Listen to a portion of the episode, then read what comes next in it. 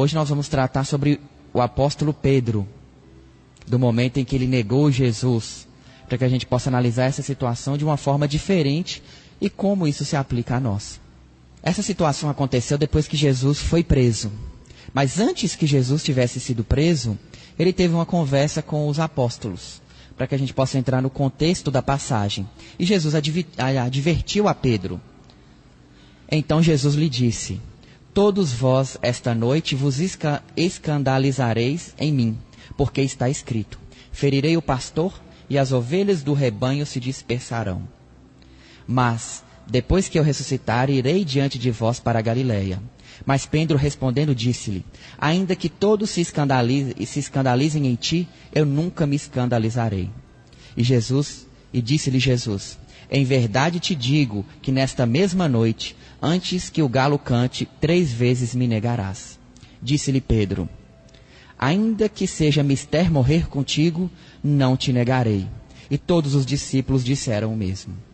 Então, a gente percebe que é muito próximo uma situação da outra, e mesmo assim a gente sabe o que aconteceu, na verdade, a história como ela se deu. Mas por que as coisas se deram assim? Essa seria a nossa reflexão do dia de hoje. Por que será que Pedro, mesmo tendo sido avisado, mesmo sabendo do que ia acontecer, não resistiu e negou Jesus da mesma forma? Como será que isso se deu? Por que isso aconteceu? É uma reflexão muito interessante. Porque Jesus escolheu os apóstolos como pessoas que para ele seriam de confiança. Pessoas que ele conviveu por anos, explicando o que ele sabia, preparando-os para pregar o evangelho. E mesmo assim aconteceu da forma que a gente sabe. A primeira coisa que a gente tem que analisar é quem é Pedro. A gente sabe que Pedro não tinha o nome de Pedro. Foi Jesus que deu esse nome para ele. O nome dele era Simão. Pedro significa rocha. Jesus o designou como aquele que seria a rocha, que iria liderar os apóstolos. E ele era pescador, numa cidade chamada Cafarnaum. A maioria dos apóstolos eram dessa, dessa cidade, de na época 15 mil habitantes. Ele era casado, tinha filhos, tinha uma casa boa, a sogra morava com ele. Ou seja, tinha uma vida normal, como a vida de qualquer um de nós. E quando Jesus o chamou para ser apóstolo, ele já tinha cabelos brancos, ou seja, ele já tinha uma idade, ele já tinha experiência. Ele já era uma pessoa madura, principalmente naquela época. E aos olhos das pessoas que lá estavam, era uma pessoa comum. Tinha uma casa boa, tinha uma renda boa, ele não era pobre, não era miserável. Tanto que Jesus sempre se hospedava na casa de Pedro. Então, Pedro aparentemente é uma pessoa comum como nós passando pelas provas e pelas dificuldades da vida. E isso aparenta ser para nós. Que era dessa forma. Mas será que era simplesmente assim? Quando a gente analisa os discípulos ou apóstolos que acompanhavam Jesus, os estudiosos eles colocam quatro grupos de pessoas que circulavam em volta de Jesus. Os primeiros eram os adeptos, eram aqueles que concordavam com o que Jesus dizia, mas continuavam a vida normal. Eu concordo com o que ele diz, eu quero ser melhor, mas continuava a vida normal, com a profissão, com a riqueza ou com a pobreza, e não seguia, mas concordava com o que ele dizia. O segundo eram os discípulos. Eram aqueles que também pregavam, mas não eram tão próximos quanto os apóstolos. Então, além, de, além dos discípulos, nós temos os apóstolos, que eram os doze que Jesus escolheu. Só que os estudiosos deixam claro que dentre os doze haviam três que eram principais. Pedro é um deles, e os outros dois são os irmãos, Tiago e João. Então a gente percebe que dentre os apóstolos, Pedro era um dos principais e mesmo assim ele agiu da forma que ele agiu, no momento em que teoricamente Jesus mais precisava dos apóstolos, ou da comprovação, ou de defendê-lo publicamente, ou de que conduta que seja, eles simplesmente se dispersaram. Mas alguns contam que não foi exatamente assim como aconteceu. Ao Jesus ser preso, João e Pedro se viram no meio da multidão e resolveram se dividir. João foi avisar Maria de que Jesus estava sendo preso. E Pedro resolveu entrar no meio da multidão para arrumar um jeito de defender Jesus. Falou: Eu vou entrar no meio para ver se eu conheço alguém que eu possa defendê-lo e ajudá-lo neste momento. Só que quando ele entrou na multidão que ele foi circulando, o pessoal, como a gente viu, identificou. Conta-se que quando ele percebeu o que estava acontecendo, passou na sua mente o que seria da sua família, o que as pessoas iam pensar dele, como ia ficar aquelas pessoas que ele gostava, quais seriam as punições possíveis. Tudo isso passou na cabeça de Pedro naquele momento. E foi isso que fez com que ele negasse Jesus naquele primeiro momento. Uma vez que ele negou, ele não se sentiu muito constrangido, porque ele, naquele momento ele entendeu que ele teria uma chance de procurar alguém para ajudá-lo. Mas a partir da segunda e da terceira negativa, ele se tom, tomou conta do que estava fazendo. E quando o galo cantou, ele lembrou da frase de Jesus e como diz o Evangelho de Mateus, ele realmente chorou, saiu da cidade e começou a chorar. Mas é muito interessante perceber como o apóstolo, que era o líder, que estava destacado por Jesus naquele momento, teoricamente não deu conta daquela prova naquele instante. Os apóstolos, eles eram mais variadas personalidades possíveis. E isso é bom porque eles representam cada dificuldade que nós temos.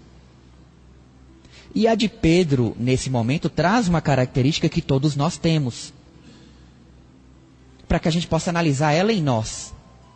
Porque se um espírito da hierarquia de Pedro passou por isso, que dirá nós?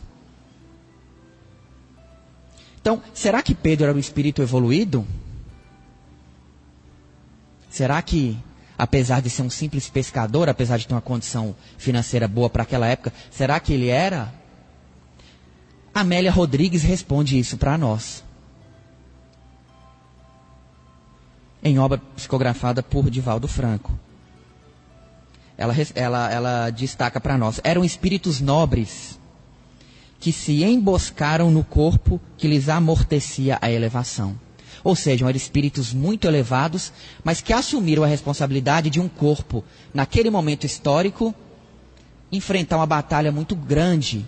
E, obviamente, nós sabemos que quando encarnamos, esquecemos grande parte do que sabemos. Ficamos só com a intuição. E isso fez com que eles passassem por essas dificuldades naquele momento. Mas a questão que vem na nossa mente é: por que o convívio com Jesus não fez com que eles despertassem para a evolução espiritual que eles então teriam naquele momento? E ela também responde: mesmo convocados por Jesus ao apostolado, a súbita mudança não conseguiu alçá-los de imediato à altura correspondente à evolução do espírito. Ou seja, os apóstolos encarnados, naquele momento, não correspondiam ao grau de evolução do espírito. Dada a forma como eles foram criados, ao conhecimento da época, aos preconceitos da época. A gente sabe que, que Pedro, por exemplo, tinha grande preconceito contra mulheres naquela época. Então não correspondia ao grau de evolução daqueles espíritos naquele momento. Só que o convívio com Jesus teria esse objetivo de ir preparando todos eles a gente percebe que depois que Jesus é crucificado, depois que ele ressuscita, todos os apóstolos eles se transformam. A gente sabe que grande parte deles tiveram mortes violentas, pregando o evangelho aí por toda aquela região. O único que não teve uma morte violenta foi João. Todo o restante teve uma morte violenta para que ficasse gravado na mente dos homens o papel que eles tinham aí a fazer. Então, todos eles tiveram o que demonstra que eles mudaram depois disso. Então, naquele primeiro momento eles agiram de uma forma, mas posteriormente eles conseguiram agir de uma forma diferente. Se reuniram, se reagruparam, criaram uma, instituição que era a Casa do Caminho naquela época e dali começaram a trabalhar, fundar igrejas e disseminar o Evangelho. Até que a gente sabe depois Paulo se incorporou a eles e eles foram crescendo e se espalhando. Humberto de Campos conta uma passagem interessante que não consta na Bíblia, mas que Jesus teria dito a Pedro. Quando Jesus disse a Pedro que ele ia negá-lo naquela noite, Pedro disse que não, que era impossível, que ele daria a vida por Jesus. E Jesus disse a Pedro: vai ap aprender ainda hoje que o homem do mundo é mais frágil do que perverso. Então vejam, é uma frase muito profunda para todos nós. E ainda é a frase ainda é muito aplicável para o dia de hoje. Nós somos muito mais frágeis do que perversos, do que maus. A gente comete muito erro por ignorância ou por desconhecimento do que propriamente por maldade. É uma frase muito atual para nós até o dia de hoje. E Amélia Rodrigues disse: Eles tatearam nas sombras dos labirintos da insegurança até encontrarem o caminho que iriam percorrer com invulgar grandeza de alma. Então, qual é a característica que eles tinham? Insegurança. Porque eles tinham um líder que eles confiavam, que eles amavam e que eles respeitavam. Estando Jesus preso, eles se dispersaram e se viram o quê? Inseguros. O que fazer sem um líder? O que fazer sem aquele que tem todas as respostas para nos dar? E agora? Respeitamos a lei de Moisés, a tomada de decisões causa insegurança a cada um de nós.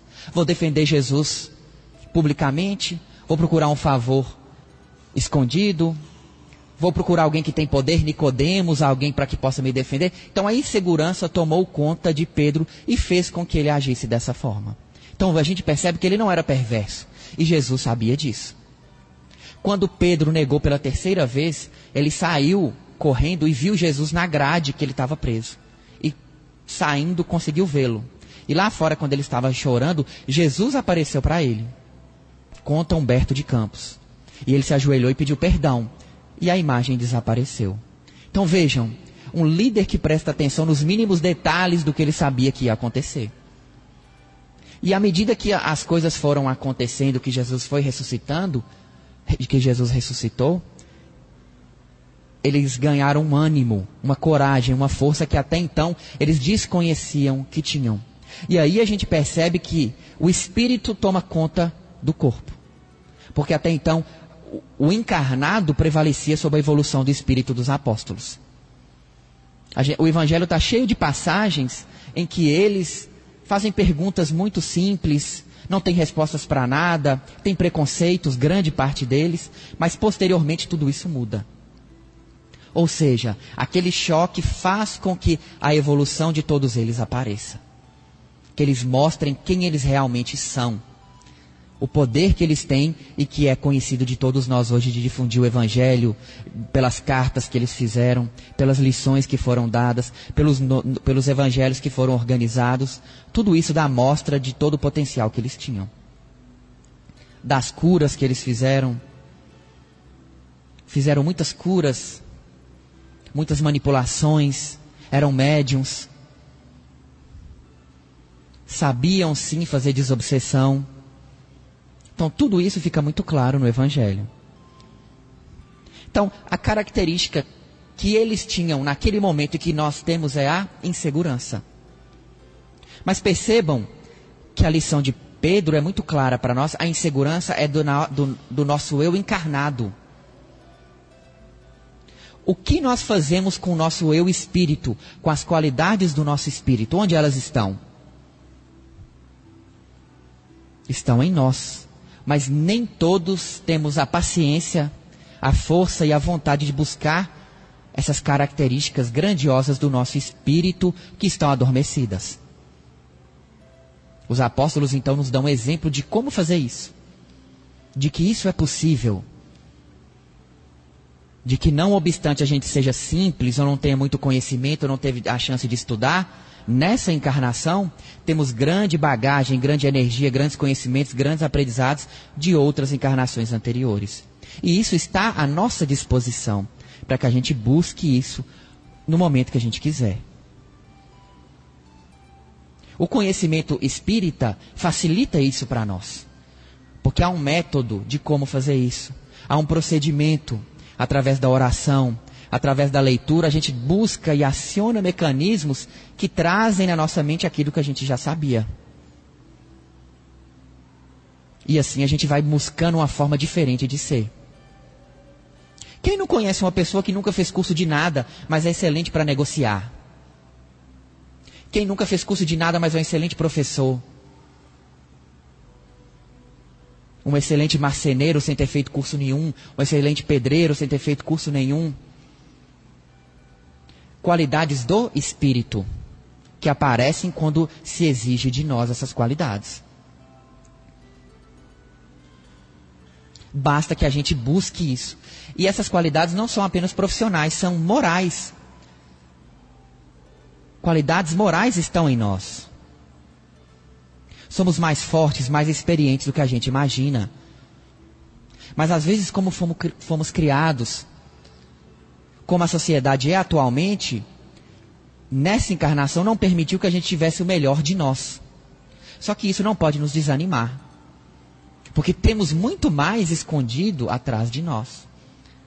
A insegurança, o medo, não pode nos dominar, deixar que essa simples encarnação nos limite.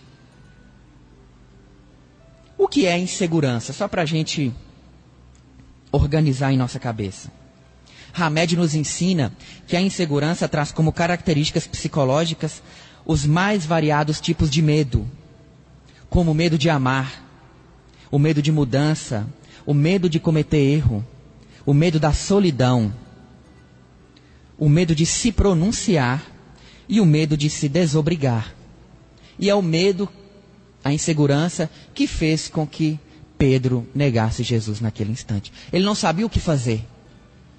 Defendia Jesus, não defendia, falava que ele era bom. Na falta de coragem, na insegurança, a única coisa que ele pôde fazer foi negá-lo naquele instante. Quantos momentos da nossa vida nós aí não tivemos a coragem ou a força de discutir ou ter a resposta certa ou de insistir numa determinada situação que seria boa para nós? E a insegurança nos desanimou. E a segurança não permitiu que a gente avançasse. Como a gente percebe pela fala de Hamed, ela pode nos limitar de várias formas diferentes. Tanto nos imobilizando, quanto nos calando, quanto nos vinculando a pessoas que a gente acha que pode, nos, que pode resolver os nossos problemas. Então, tudo isso nos limita, tudo isso impede a nossa evolução espiritual impede o nosso crescimento, impede que a gente aprenda e seja melhor. Porque a tranquilidade, a segurança é uma característica dos espíritos mais evoluídos. Aquele que está tranquilo, acertando ou errando. Percebam que segurança ou insegurança não tem a ver com acertar ou errar. Muitas pessoas seguras de si erram. Falam, não, eu errei. Vamos fazer de novo nós que somos inseguros, a gente tende a achar que temos que acertar sempre. Porque se a gente errar, somos os primeiros a achar que somos muito piores do que realmente somos. Porque não temos firmeza, não nos damos credibilidade. Isso não é bom para o nosso espírito. Cada encarnação é uma chance nova de evoluir e de avançar. Não podemos desperdiçá-la dessa forma, desacreditando em nós mesmos. Quando a gente usa os mecanismos que a sociedade dispõe para nós, podemos ir no psiquiatra, no psicólogo, conversar com um amigo, tudo isso nos ajuda. Mas a gente tem que ter sempre em mente que a nossa bagagem espiritual está conosco. É preciso que a gente use, que a gente acione todo esse conhecimento, toda essa força que nós temos. A prece é um mecanismo para isso. A meditação é um mecanismo para isso trabalhos nós temos aqui na casa que manipulam a energia mental, que favorecem esse tipo de lembrança, que traz o que nós temos de bom e deixa de lado aquilo que nós temos que não é tão bom. Aquelas características que ainda nos tornam inferiores. E assim a gente vai prestando atenção no que é bom, o que nós temos de bom e vamos buscando cada vez mais aumentar essas qualidades que nós temos de boa. Porque a, o medo não pode nos imobilizar. A Terra passa por grandes transformações, tudo é muito rápido. Nas encarnações anteriores a gente podia ter medo. Porque as coisas demoravam a mudar. Ah, eu vou tomar uma decisão, eu tenho um ano para tomar uma decisão. Hoje a decisão que a gente tem que tomar é na hora. Ou no dia. ou com dois dias. Então não há tempo para insegurança. Temos que ser firmes no nosso propósito. Diz Hamed, os inseguros vivem numa espécie de heteronomia crônica. Quer dizer, não escolhem as leis que regem a sua conduta. Ou seja, não agem como eles queriam agir. Distanciados cada vez mais de uma vida autônoma, submetem-se a princípios e a pessoas diferentes do seu modo de pensar. Olha que triste isso. A gente tem uma vida até então de uma determinada forma. Agora eu quero ser diferente. Eu quero mudar de profissão, ou eu quero agir de forma diferente, ou eu quero mudar de cidade.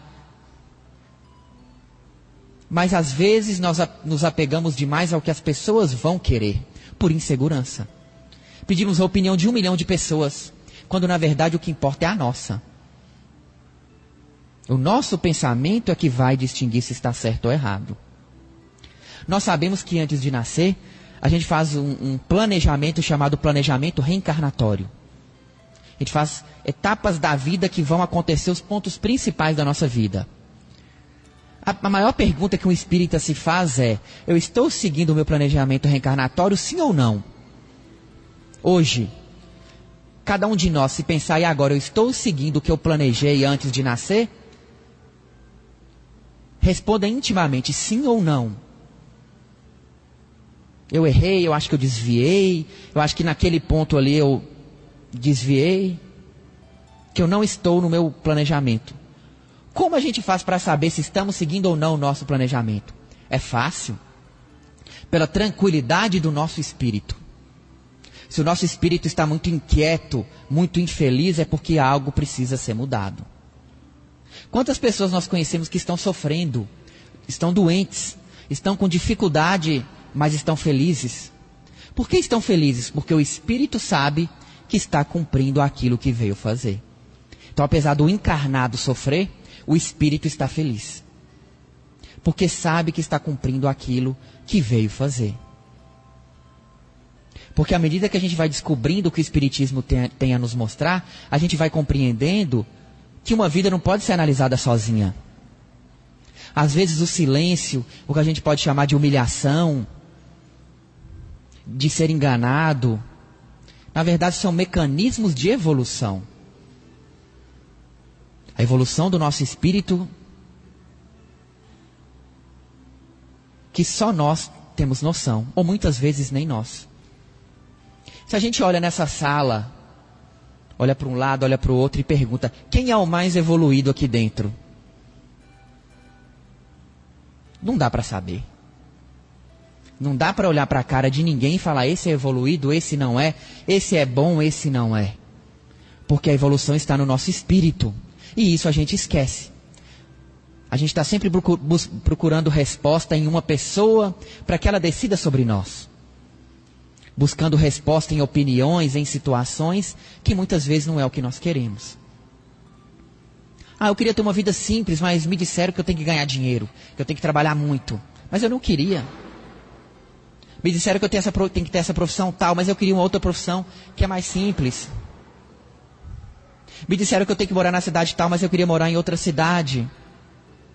Então tudo isso interfere na nossa vida. E nós deixamos que interfira. Só que quando o resultado vem, quem vai colher os frutos somos apenas nós. Quem veio dar opinião não está ao nosso lado. Apenas nós vamos colher o fruto e vamos colher esse fruto em conjunto com as várias encarnações. Desperdiçando tempo, desperdiçando oportunidade. A gente olha em volta a família que Deus nos deu nessa encarnação, a possibilidade de ter um estudo, a possibilidade de estar naquele local, de conhecer aquelas pessoas, de conhecer o Espiritismo, de conhecer uma atividade espiritual. Tudo isso favorece para que a gente dê um salto na nossa evolução. Mas esse salto depende da nossa análise íntima e depende de buscar as qualidades do nosso espírito. É possível? É. A gente sabe que Paulo não é desses discípulos dos doze, que ele se converteu ao cristianismo posteriormente, mas ele era um perseguidor do Mestre Jesus. Já tinha inclusive matado pessoas perseguindo.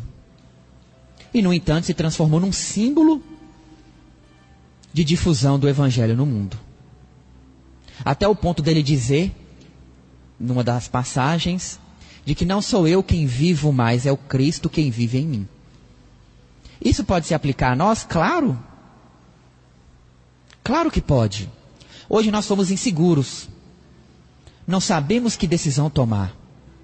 Mas é tomando a rédea, buscando as nossas qualidades, enfrentando as nossas dificuldades, aí nós vamos conseguir. Após a ressurreição de Jesus, após os apóstolos se organizarem, naquele livro Paulo e Estevão, de Emmanuel, a gente percebe que eles passaram várias dificuldades. Eles brigavam entre si, eles discutiam entre si, porque não é fácil. Não é fácil ser líder, não é fácil chegar num consenso. E mesmo assim conseguiram vencer. Então, não vamos conseguir vencer sem ter que refletir, sem ter que preocupar, sem ter que discutir alguma ideia com alguém, sem ter que deixar que a opinião de outra pessoa prevaleça sobre a nossa, ou que a nossa prevaleça em determinado momento sobre a de alguém, mas para isso a gente precisa falar, sem ter medo de falar, para que todos nós possamos colaborar. Então a colaboração exige coragem. Às vezes a gente está meio sem coragem naquele momento, naquela situação, por insegurança.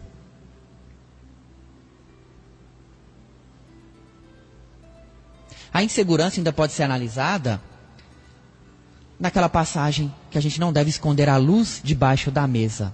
Lembram dela? A candeia debaixo do alqueire.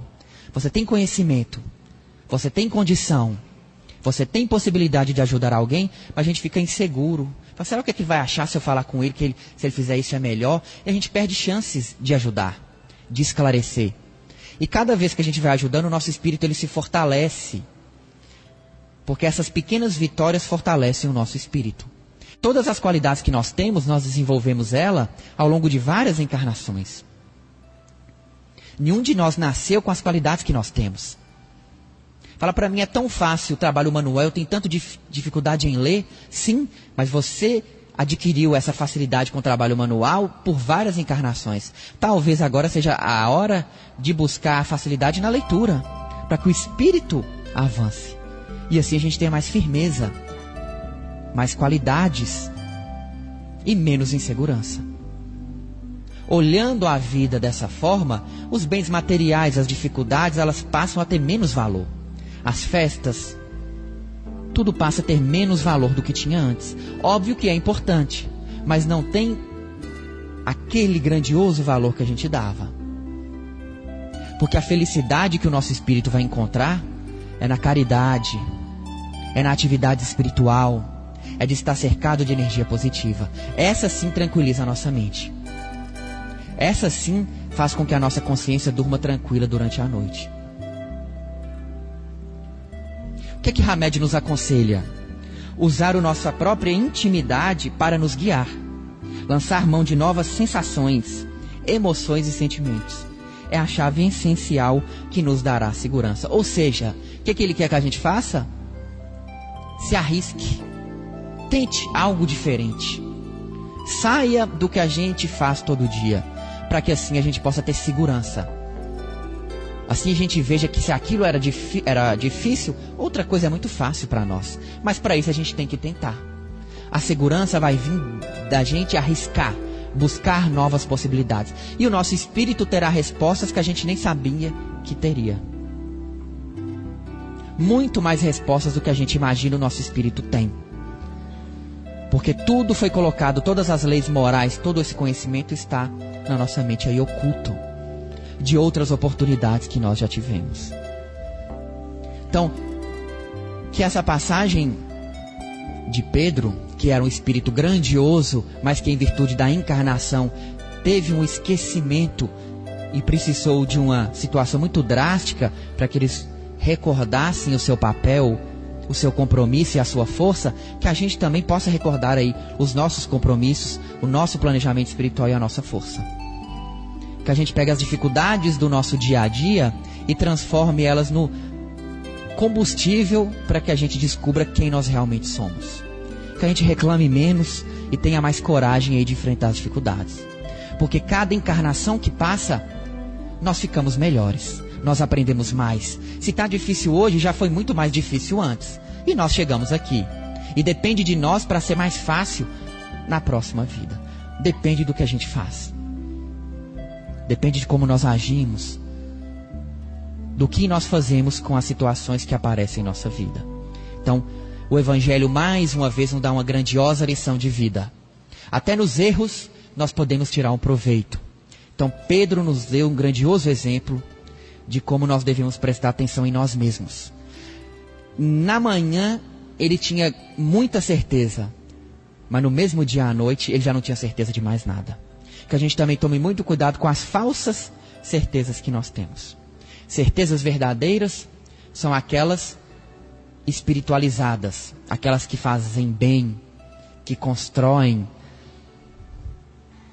Essas são as verdadeiras certezas que nós temos.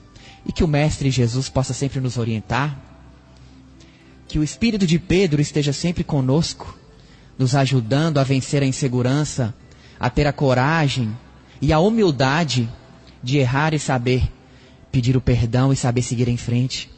E que a gente não fique lamentando a gente não vê no Evangelho Pedro lamentar em momento algum. Ele chorou porque é importante chorar, mas seguiu em frente. Não devemos lamentar, devemos ter coragem. Erramos, devemos seguir em frente. E que essa coragem deles também esteja sempre conosco.